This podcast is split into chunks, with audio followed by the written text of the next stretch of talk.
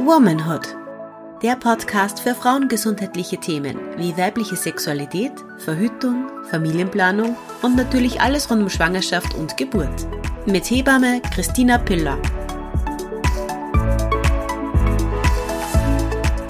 Hallo und herzlich willkommen zurück bei einer neuen Folge vom Womanhood Podcast. Danke fürs Einschalten zuerst mal und ich bedanke mich auch gleich bei meiner nächsten Gästin, bei der Erika Heimhilcher ihres Zeichens auch eine Hebamme. Das heißt, es ist wieder ein Kolleginnen-Talk. Und zwar reden wir heute über Rassismus in der Medizin. Das ist ein ganz großes Thema, meiner Meinung nach. Für manche vielleicht auch kein Thema, weil es in Österreich nicht wirklich viel besprochen wird, habe ich das Gefühl in meiner Blase. Aber die Erika wird uns ganz viel dazu erzählen und wir werden so viele Themen wie möglich besprechen. Ich hoffe, es interessiert euch. Ich hoffe, ihr schaltet ein. Und ich gebe das Wort gleich weiter an die Erika, die sich kurz vorstellen wird. Hallo und danke, dass ich zu dir kommen durfte und für deine Zeit. Ja, hallo, danke, dass du da bist. ähm, ja, du hast das eh schon vorweggenommen. Mein Name ist Erika Heimhilcher. Ich bin Hebamme, das schon relativ lange, ich glaube jetzt 13 Jahre oder so. Zeit vergeht so schnell, gell? Ja, voll. Irgendwie. Gefühlt war ich erst gestern auf der FH. Ähm, und bin jetzt seit kurzem selbstständig und war davor lange Zeit in einem Krankenhaus tätig und ja, genau. Und ich bin Mutter von einem sechseinhalbjährigen Sohn. Mhm. Ja, genau. Was auch noch ganz interessant ist bei dir, ist, dass du ja gerade eine Coaching-Ausbildung machst.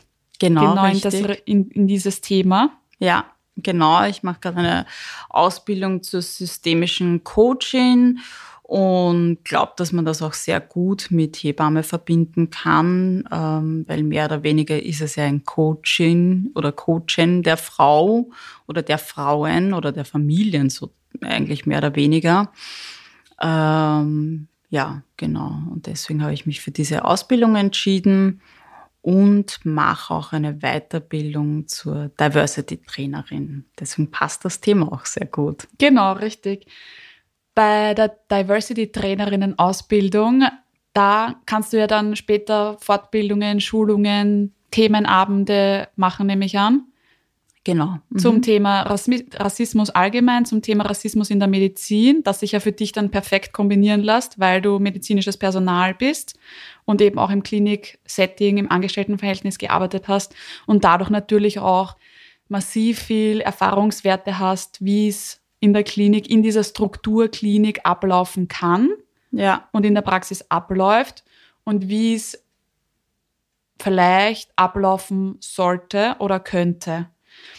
Da ist mh, hm, vielleicht mal kurz vorwegzunehmen, dass dass wir dieses Thema besprechen, weil ich sehr relevant finde oder weil wir es sehr relevant finden, weil es sehr relevant ist, weil es viel öfter besprochen gehört und natürlich auch viel öfter persönlich darüber reflektiert gehört.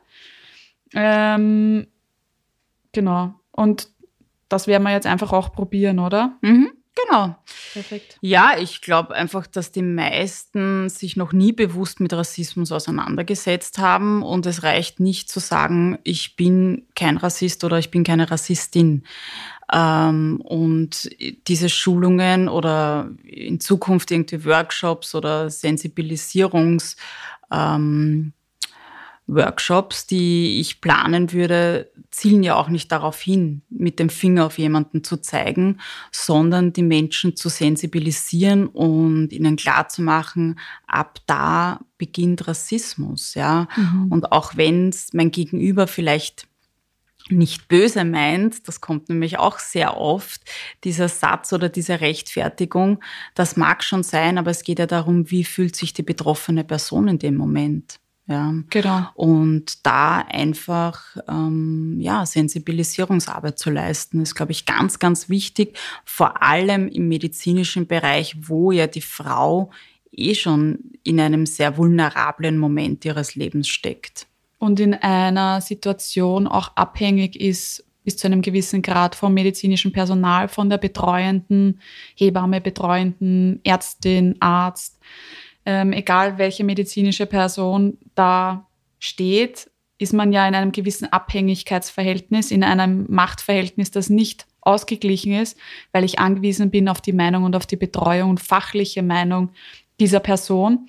Aber auch weil du vorher Sensibilisierung gesagt hast, da finde ich, ist einfach, da sollte, oder ich kann ja nur von mir selber reden, da werde ich mich auch immer mehr bei der Nase nehmen, beziehungsweise versuche ich das schon, weil wir in Österreich anders sozialisiert wurden, finde ich, bis zu einem gewissen Grad. Ja, ich würde sagen, das ist ja nicht nur in Österreich so. Also Rassismus ist ja ein weltweites Thema. Das ist ja ein strukturelles Thema.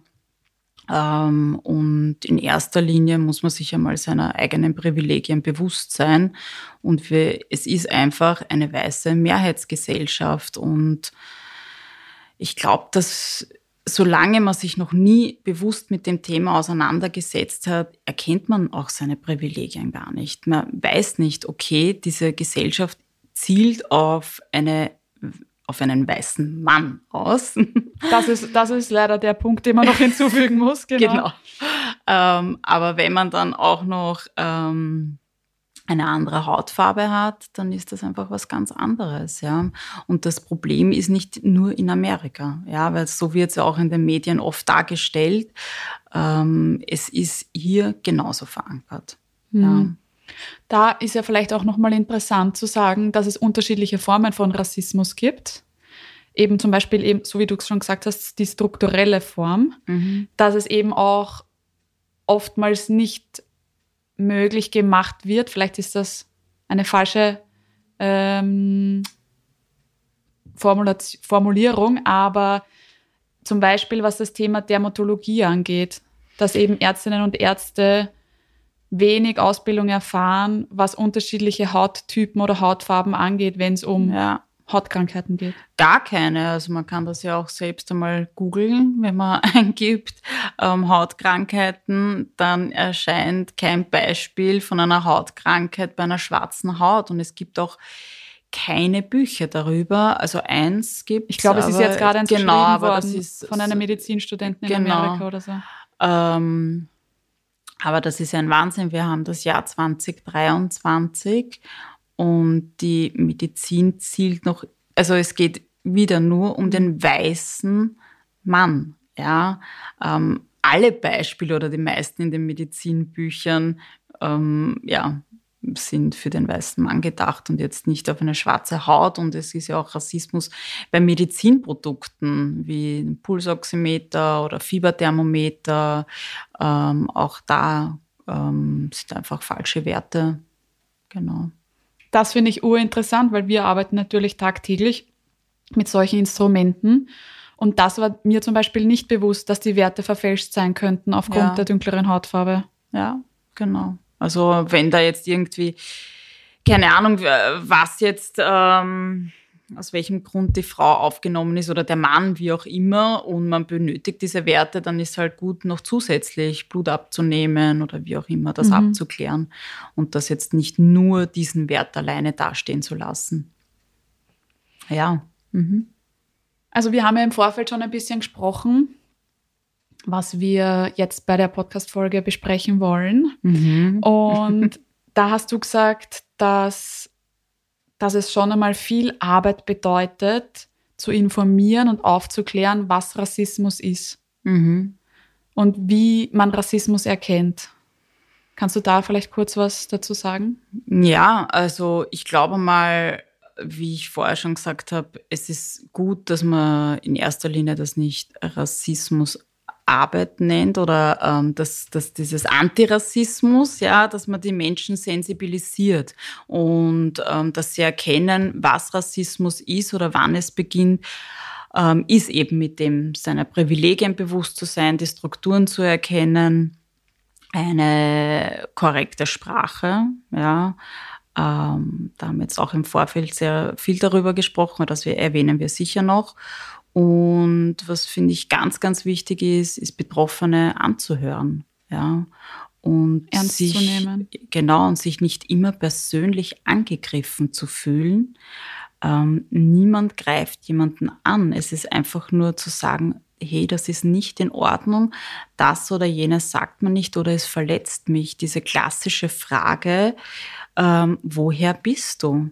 Das ist eine Mikroaggression. Mhm. Ja, und wenn man eh schon in einem Setting ist, wo man sich nicht auskennt, das ist alles ganz neu und dann kommt da jemand ums Eck und fragt mich, woher ich bin, dann ist das nicht angenehm. Damit ist die Aussage, ich komme nicht von hier. Ja, und also es impliziert, die Frage impliziert, genau, dass du ja nicht von hier das, bist. Genau. genau. Und ähm, ja, und es ist einfach eine subtile Demütigung. Ja, und, und das muss man einfach verstehen lernen. Ja. Und eben sich selber reflektieren. Das haben wir eben vorher auch schon gesagt, dass man sich selbst seine Aussagen, seine Taten versucht, regelmäßig oder stetig mhm. zu reflektieren und dann da dabei zu lernen.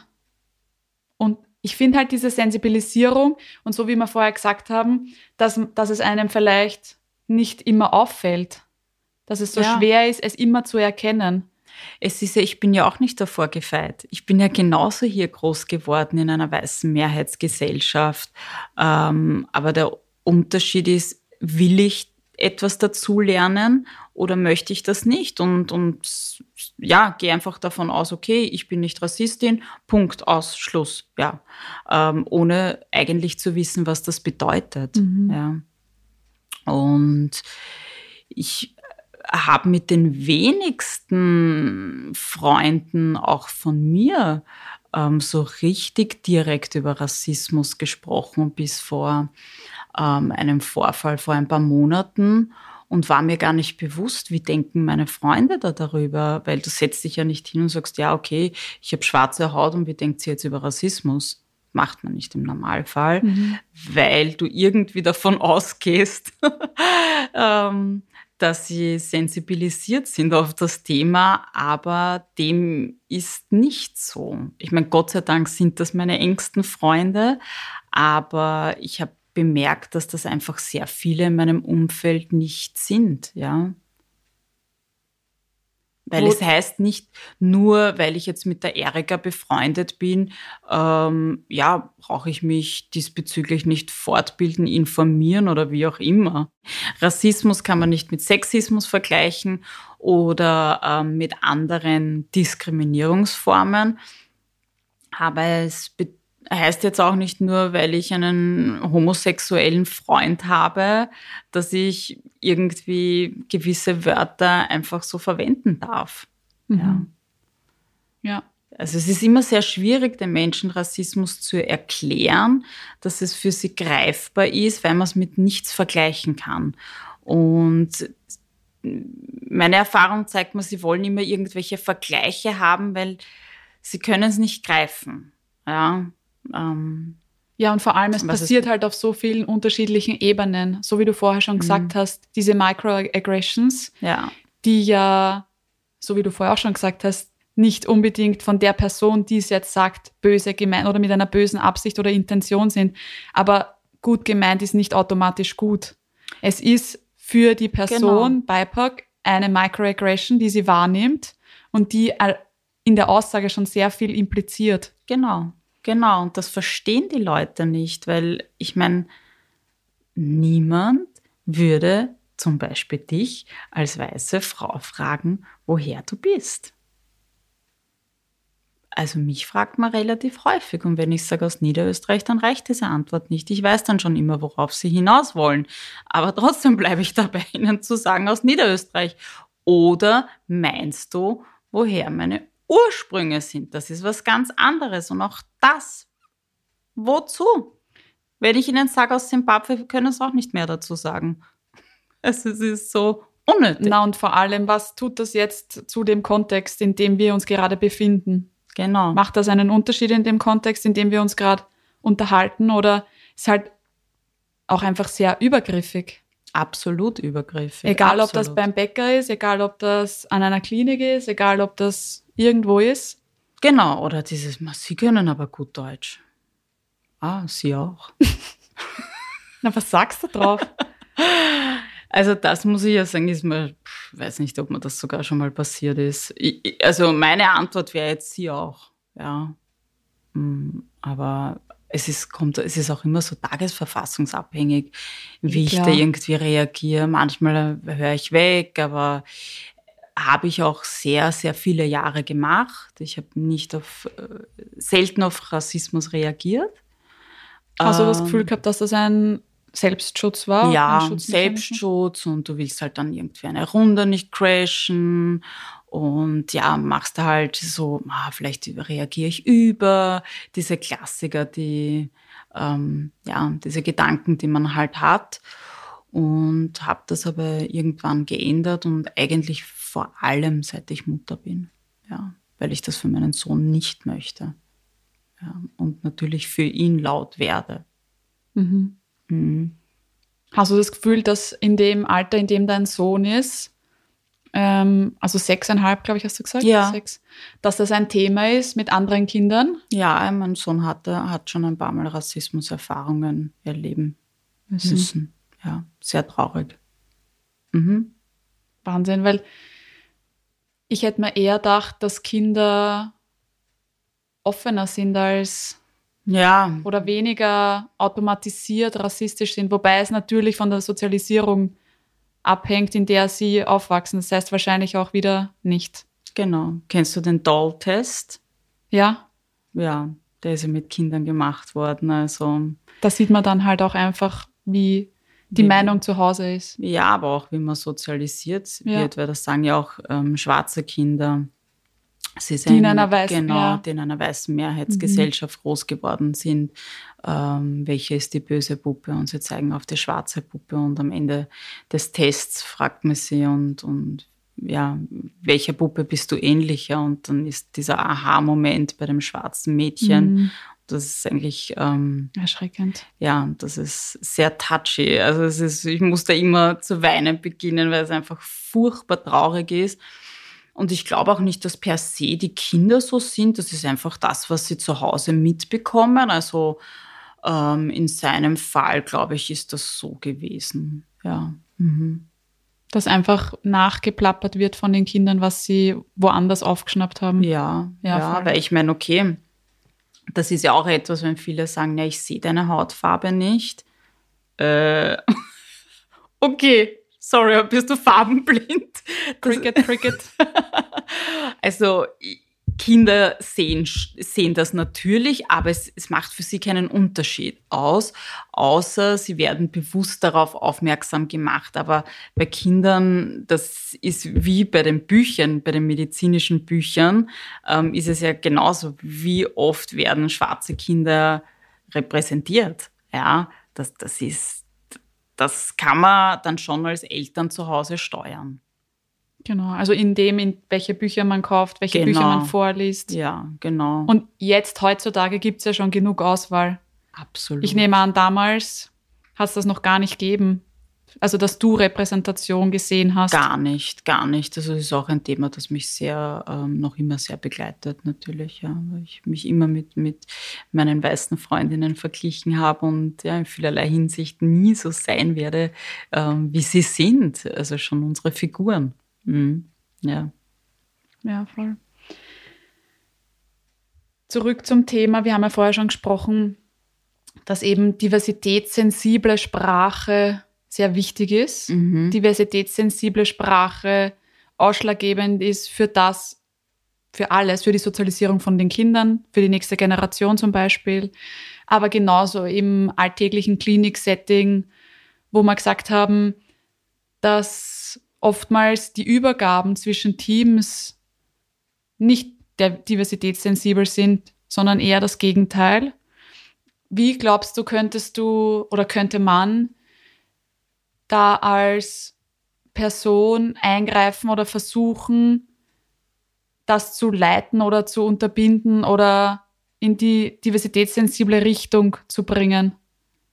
Also ich glaube schon einmal, dass es gar nicht nur um Diversität geht. Also es generell, es wäre schön, wenn es generell wertfrei ist. Ja, das. ähm, und das ist ähm, ein Teil dessen.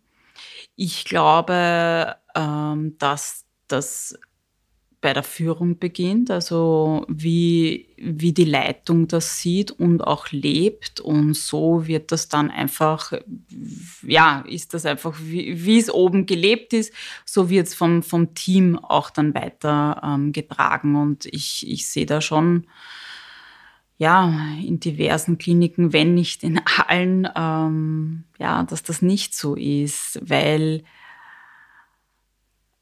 ja, die Leitungen oft, also jetzt ganz, ganz oben von, ja, sind keine diversen Teams, sagen wir es so. Der weiße Cis-Mann oder ja, der keine, kein Bewusstsein dafür hat. Und deswegen ja, ist das schwierig, dass das Team dann ein Bewusstsein dafür bekommt. Ähm, gut wäre natürlich jetzt auf Hebammen gesehen, das in, das in das Curriculum mit einzunehmen. Also es ist kein Teil vom Curriculum Rassismus in der Medizin. Ich muss sagen, das stimmt mich schon ein bisschen traurig, weil wir das Jahr 2023 haben. Mhm. Also das würde ich schon einmal gut finden, dass das einfach in der Ausbildung die zukünftigen Ko Kolleginnen darauf sensibilisiert werden. Ja. Auf jeden Fall. Ja, und dann, dann die einfach mit dem Wissen in die Teams kommen. Natürlich, wir beide wissen, wie das ist. Du kommst als junge Hebamme in ein Team, bist da super motiviert. Ja, und um dich dort einfügen zu können, muss man sich da mehr oder weniger anpassen. Das ist nicht einfach, das weiß ich schon, aber desto mehr es sind und desto bewusster sie darauf aufmerksam gemacht werden. Ähm und ich glaube auch, dass je früher, weißt ja. du, ich meine, wenn man wirklich sagt, man fängt im Studium damit an, dass einfach natürlich und reflektiert reflexionsartig zu besprechen, mhm. dass man sich da einfach ständig, egal bei welchem Thema, egal ob es wertfreie Kommunikation ist, egal ob es diversitätssensible ja. Sprache ist, man kann sich einfach, jeder kann sich bei der Nase selber nehmen. Aber man muss es halt genau. halt schon auch, es ist eine Hohl- und eine Bringschuld. Also man hat ja selber ganz viel Eigenverantwortung, sich zu unterschiedlichsten Themen fortzubilden. Genauso zu diesem Thema, wie allem anderen auch. Ja. Aber dass man da einfach permanent versucht zu reflektieren und das auch vorgelebt bekommt und da auch diesen, diesen Anstoß bekommt, weißt du? Ja, dass man na, absolut und, und, und vielleicht, dass auch in dem Team so einfach irgendwie sich zwei, drei Kolleginnen zusammentun, die das Diversitätsteam sind. Keine Ahnung, da, ich glaube, da, da kann man einfach viel machen. Da ist Luft nach oben, ganz viel Luft nach oben. Mm, ja, und das nicht zu belächeln. Ja, das ist oftmals etwas, was total belächelt wird und, und der Klassiker ist, na, jetzt darf man ja gar nichts mehr sagen. Und man denkt, was ist so schlimm daran, wenn man gewisse Dinge nicht erwähnen sollte, die andere Menschen verletzen? Was nehme ich dir damit? Also, das, das verstehe ich nicht ganz. Das kann man mir auch nicht erklären. Also, das ist sehr schwierig für mich zu verstehen. Vor allem, wenn dann Hast du deine Antwort dafür? Nein. Also es ich ist immer diese so dieses Diskussion schon. Ähm, naja, ich meine sie nicht und das wird schon immer so gesagt. Genau, das ist das dieses Totschlagargument, aber das ist ja immer so gesagt worden. Ja, aber das impliziert aber ja auch, dass dieser Mensch, der eben sagt, das ist immer schon so gesagt worden, keinen freien Willen oder keine, nicht genug IQ hat, meiner Meinung nach, sich weiterzuentwickeln. Ja, und sich dann wirklich wieder mal nicht bewusst mit dem Thema auseinandergesetzt hat, weil es, wenn jetzt ähm, ZB auf das N-Wort, mhm. ähm, das war noch nie wertfrei. Noch nie. Auch nicht vor 50 Jahren, wo es vielleicht, ein, wo man es eher gesagt hat in großer Runde, aber es war auch damals nicht wertfrei. Und ich habe auch schon oft gehört, ja, und ich habe einen schwarzen Freund, den stört das nicht. Den stört das ganz sicher. Nur er traut sich das vielleicht auch gar nicht zu sagen. Ja, es ist, ich kenne keine schwarze Person, die sagt, ich finde das super, wenn jemand zu mir das N-Wort sagt. Niemanden. Oder diese Sprüche, die, ich weiß nicht, ist das was Österreichisches, was Deutsches, ähm, wenn man kein Geld im Geldbörsel hat, dass man sagt, ich bin N-Punkt. Oh, okay, wow. Äh, das ist nicht wertfrei. Ja, und das, das, das ist wieder Sprache. Und Sprache, Sprache schafft Be Bewusstsein. Genau, Sprache schafft Bewusstsein und Sprache ist einfach Macht. Ja. Mhm. Voll. Dieses Machtverhältnis wird dadurch einfach noch, noch offensichtlicher. Absolut, ja. Da eben wäre wieder dieses, ähm, ja, diese Mikroaggression. Mhm. Diese, Wobei, das würde ich nicht mehr als Mikro, das würde ich als Makro. Ja. das ist schon nicht Aber es ist einfach immer wieder eine Demütigung, eine Herabsetzung eines Menschen. Ja. Beziehungsweise natürlich nicht nur dieses einen Individuum, sondern auch einer, einer Masse an Menschen. Ja. Es genau, ist ja dann, dieses Individuum wird vielleicht direkt. Genau, betitelt, das ist halt der interpersonelle genau. Rassismus genau. und dann kommt der ja, strukturelle. mhm. Genau. Das zeigen Na, die Studien in Amerika. ist noch äh, weiblich schwarz Kopftuch. Ja. Die hat dann ganz verloren in diesem System. Das ist traurig, es ist so. Ich hatte vor kurzem mit einer ganz lieben Bekannten ähm, ein Gespräch. Sie ist Muslima und trägt aber kein Kopftuch und ähm, meinte zu mir, ich habe letztens darüber nachgedacht, wie mein Leben sich verändern würde, wenn ich jetzt ein Kopftuch aufsetzen würde. Es ist einfach ein, ein Stück Stoff und ihr Leben wäre komplett anders. Sie ist noch immer die gleiche Person. Sie hat sich nicht verändert. Und man wird sie anders sehen, anders anschauen in der U-Bahn. Überall. Ganz anders wahrnehmen. Das ist wirklich traurig. Das ist sehr, sehr traurig, ja. Weil diesen Rassismus darf man auch nicht vergessen, ja. Ähm, der auf die Religion abzielt nochmal mehr wirkt. Ja, ja absolut. Und das ist im Krankenhaussetting, finde ich, schon ähm, extrem spürbar.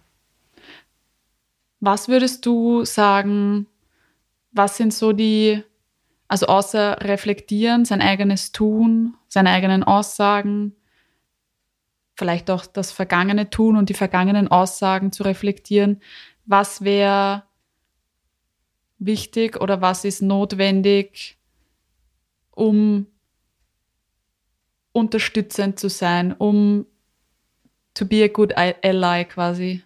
Das ist eh schon viel, was du alles erwähnt hast. Findest du, das ist alles? Ich weiß nicht. Na, ich finde, dass wenn das, das, das wäre ja eh schon super, wenn man sich ähm, einfach selbst, wie ich jetzt eh schon ein paar Mal erwähnt habe, ähm, seines Privilegs bewusst ist. Ja, weil mit dem kommt ja ganz viel ins Rollen. Wenn ich merke, okay, ja, die Gesellschaft zielt darauf ab, dass man weiß ist. Ja. Und dann, wenn ich mich einmal so weit damit beschäftigt habe, dann kommt die Selbstreflexion meiner Meinung nach. Und dann dass dann kommt das, dass ich mich weiterbilden möchte in Form von Büchern, Podcasts, wie auch immer. Da gibt es ja total viel Gutes. Ich Heutzutage immer, ist eh schon. Ja, die Tupoka Ogette, die, die leistet echt super Arbeit in Österreich. Die Miren Gosso, das ist die Vorreiterin. Also ich ziehe Die auch gerade einen Vortrag gehalten hat, genau zu dem Thema Rassismus genau. in der Medizin. Ja, an der Sigmund Freud Universität, wo ich auch ähm, ja, die, das Privileg hatte, zuschauen zu dürfen. Hast ähm, die ganze ähm, Zeit mitgeschrieben? ich komme nicht mit, langsamer. Ähm, Gott sei Dank war es etwas, wo ich, wo ich gut mitreden kann. Na, für viele zukünftige Vorträge, ur viele. Ähm, ja, konnte mir schon sehr viel mitnehmen. Ähm, aber da, das, ja, und, und mit dem, ja, genau, ich glaube, das ist schon einmal das Wichtigste, dass man sich seines Privilegs bewusst ist. Und mit dem kommt dann sehr viel automatisch die Selbstreflexion, ja.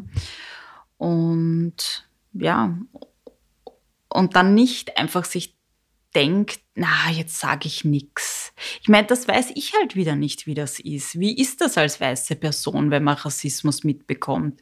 Ich kann es ja nur sagen, als Betroffene ist es ja doppelt schwieriger, etwas zu sagen, weil in dem Moment möchtest du aufzeigen, hey, das ist nicht in Ordnung, aber gleichzeitig wurdest du ja auch verletzt. Also das ist ich immer wollte gerade sagen, weil du musst dich ja abgrenzen auch irgendwie, irgendwie Genau. können, weil du bist ja auch gemeint in dem, in dem Genau, Szenario. ist diese Antirassismusarbeit auch immer so schwierig. Ähm, viele erwarten sich, dass sie von mir aufgeklärt werden. Nein, ich meine, mit dem mache ich ja auch immer mein Buch auf. Ich mache mich total verletzbar und, und es gibt Tage, da habe ich keine Lust, über meine Erfahrungen zu sprechen, weil dann kommt immer so, ja, aber Erika, hast du schon mal Rassismus erlebt? Ähm, welcome to my world. Ich meine, natürlich. Äh, warum soll ich es nicht erlebt haben? Ja, Microaggressions mäßig. Ja, ja, genau. Da hätte ich halt zum Beispiel Angst, dass, obwohl ich versuche, sensibilisiert zu sein, dass mir manche Sachen zu langsam auffallen. Ja, du, du natürlich wird es dir nie so auffallen, wie es mir auffällt oder wie ich es fühle und erlebe. Das geht ja gar nicht. Ähm, aber ich finde auch, wenn das zeitversetzt ist, in Ordnung. Ähm, wenn man Fünf Minuten später. Übrigens, dann finde ich das ja genauso gut und, und wichtig. Ich habe einfach selten erlebt, dass jemand in meinem direkten Umfeld irgendwie was sagt. Ja, also ja, einfach selten erlebt. Man steht dann schon mehr oder weniger alleine da und hat auf der einen Seite eben diese persönliche Diskriminierung und Verletzung und ja, und auf der anderen Seite möchte man aber was sagen. Das ist wirklich, wirklich schwierig. Also ich habe das erst erlebt vor, vor einigen Monaten und das hat sehr, ich habe da wirklich sehr viel Mut aufbringen müssen. Sehr, sehr viel Mut und das war ein wahnsinniger Kraftakt. Ich würde den Weg wieder gehen und ich und würde jetzt jeden auch dahingehend ähm, motivieren, aber es ist schwierig. Ähm, was auch wichtig ist, ist, glaube ich, Stellen, wo, wohin man sich wenden kann, wenn einem das passiert. Ähm, einerseits in der Klinik selbst, finde ich, wäre das ganz gut. Eh schon mit diesem Work, also weißt du, vielleicht so Arbeitsgruppen oder so, mhm. wo man sagt, okay, da kann ich wirklich hingehen und, und ähm, ja, mich dort einfach anvertrauen. Und wenn das nicht im, ja, im klinischen Setting ist, dann auch außerhalb. Ich meine, Sarah, mhm. weiß nicht, aber die, die dokumentieren, dokumentieren nur. Ähm, aber was, wer eine super Arbeit leistet, ist die Gleichbehandlungsanwaltschaft. Also die sind echt top und die unterstützen einen ähm, auf juristischer Ebene und das kostenfrei. Das kann ich alles noch in die Shownotes dann verpacken. Ja, genau. Ähm, ja, also ich finde es auf jeden Fall gut und, und wenn man als weiße Person einfach aufmerksam macht. Und genau das braucht es. Genau das braucht es. Ist ja wie, also wieder kann man nicht vergleichen, aber wie beim Thema Feminismus. Wenn die Männer nicht mit in diesem Boot drinnen sitzen, dann wird sich nichts verändern. Dann können wir da ganz viel aufstehen und, aber es wird sich nichts verändern. Mhm. Ja, und das ist bei Rassismus genauso. Wenn wir Schwarze Schwarzen alleine sind und niemand für uns auch seine Stimme erhebt, dann wird sich nichts ändern. Also es braucht mehr Menschen wie dich. Nein, ich weiß eh, ich will gar nicht den Anspruch erheben, dass ich immer, immer alles 100% korrekt gemacht habe oder so. Das, das, das sage ich auch ich leider gar nicht. nicht. Aber ich glaube halt einfach, dass, dass man, so wie du gesagt hast, durch eventuell Reflexion viel für sich selber an Arbeit machen kann. Und ich finde, da fängt es ja immer an, bei sich selber. Wie wir vorher auch schon gesagt haben, es bringt halt nichts mit Finger zu zeigen, sondern genauso wie wir auf der FH gelernt haben, positive Gesprächsführung ähm, ist das, wie man die Leute rumkriegt. Weißt du, was ich meine? Ja. Dass man versucht, da einfach auch wertfrei zu bleiben, auch in dem Setting, oder versuche ich halt dann wertfrei zu bleiben und einfach nur mal vielleicht einen Input zu geben. ja, es ist Oder halt so schon, einen, ja, einen, ja. einen, einen Auslöser, ein Auslöser zu sein in dieser Situation, dass die Person vielleicht das einfach nochmal überdenkt, Mhm. aber nicht, ja, weiß ich nicht, weißt du, was, irgendwie Ja. schwierig, sondern weil wir haben halt auf der FH gelernt und das hat sich bei mir so einbrennt, weil das sogar bei der Bachelorprüfung ein Thema von mir war, Mhm. ähm, dass diese positive Gesprächsführung so wichtig ist. Dass Mhm. man die Menschen, jetzt in dem Fall war es bei mir in dem Beispiel eine Frau, die in der Schwangerschaft raucht, dass ich ja nichts erreichen kann, wenn ich sage, du, du, du, Ja. das ist so schlecht, sondern dass man sagt, wir versuchen die Frau durch positive Gesprächsführung ähm, selber zum Umdenken oder zum... Mhm. Und das ist halt das, was ich halt wirklich mitgenommen habe, dass man versucht, in allen Bereichen durch positive Gesprächsführung, durch motivierende Gesprächsführung Menschen zu motivieren, umzudenken oder zu reflektieren. Ja, sehe ich genauso wie du. Ja, absolut. Es aber bei mir ein- ist halt der emotionale Faktor genau, geringer. Das, wollte kann, ich gerade sagen. das ist aber auch, das, das würde ich niemals, ich kann halt nur von mir selber sprechen, die als nicht betroffene, weiße, cis, äh, able-bodied, weißt du, eh Ja. tausend Privilegien und dessen versuche ich mir bewusst zu sein. Aber wenn du dann in dem Szenario die betroffene Person bist, dann ist mir natürlich schon klar, dass motivierende oder positive Gesprächsführung vielleicht nat natürlich viel schwerer ist oder fällt, ja, weil du persönlich angegriffen Genau. bist, ich ja nicht. Ja. Und deswegen finde ich es ja auch, so wie du gesagt hast, dass man, im, wenn es um Emanzipation und Feminismus geht, die Männer dazu holt, aber dass mir dann eben auch als weiße Person nicht abgesprochen werden kann, was zu sagen. Finde ich auch. Also ich finde, also ich würde das niemandem absprechen, weil das ist ja auch gut gemeint. Ist ja nicht, dass du irgendwas nicht gut meinst dabei. Es hat eine positive Absicht. Also sollte man das nicht absprechen. Und das, ja, also für mich ist das schon manchmal sehr emotional, wenn, wenn, wenn das in eine Diskussion kommt, weil ich einfach per se nicht verstehe, was da zu diskutieren gibt. Also der Anlass einer Diskussion, der, der ist nicht nachvollziehbar.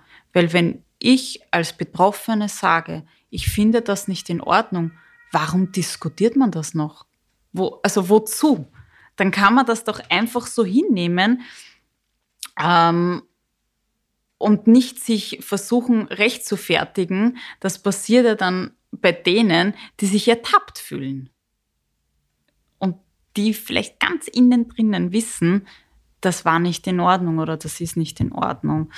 Und ja, das ist auch für mich ein Lernprozess, dass ich sage, okay, nein, da bleibst du bei dir. Ähm, das ist, du wirst jetzt nicht emotional. Die Person, ähm, ja, ist vielleicht jetzt nicht ähm, intelligent genug, um das zu verstehen. Oder ja, ignorant. Ja, aber das ist nicht einfach. Das ist wirklich nicht einfach. Das glaube ich. Aber ich bin auf einem guten Weg, weil jetzt muss ich auch sein als Diversity Trainerin. Mhm. Ähm, ja. Mhm. Perfekt. Danke dir. Danke für deine Arbeit.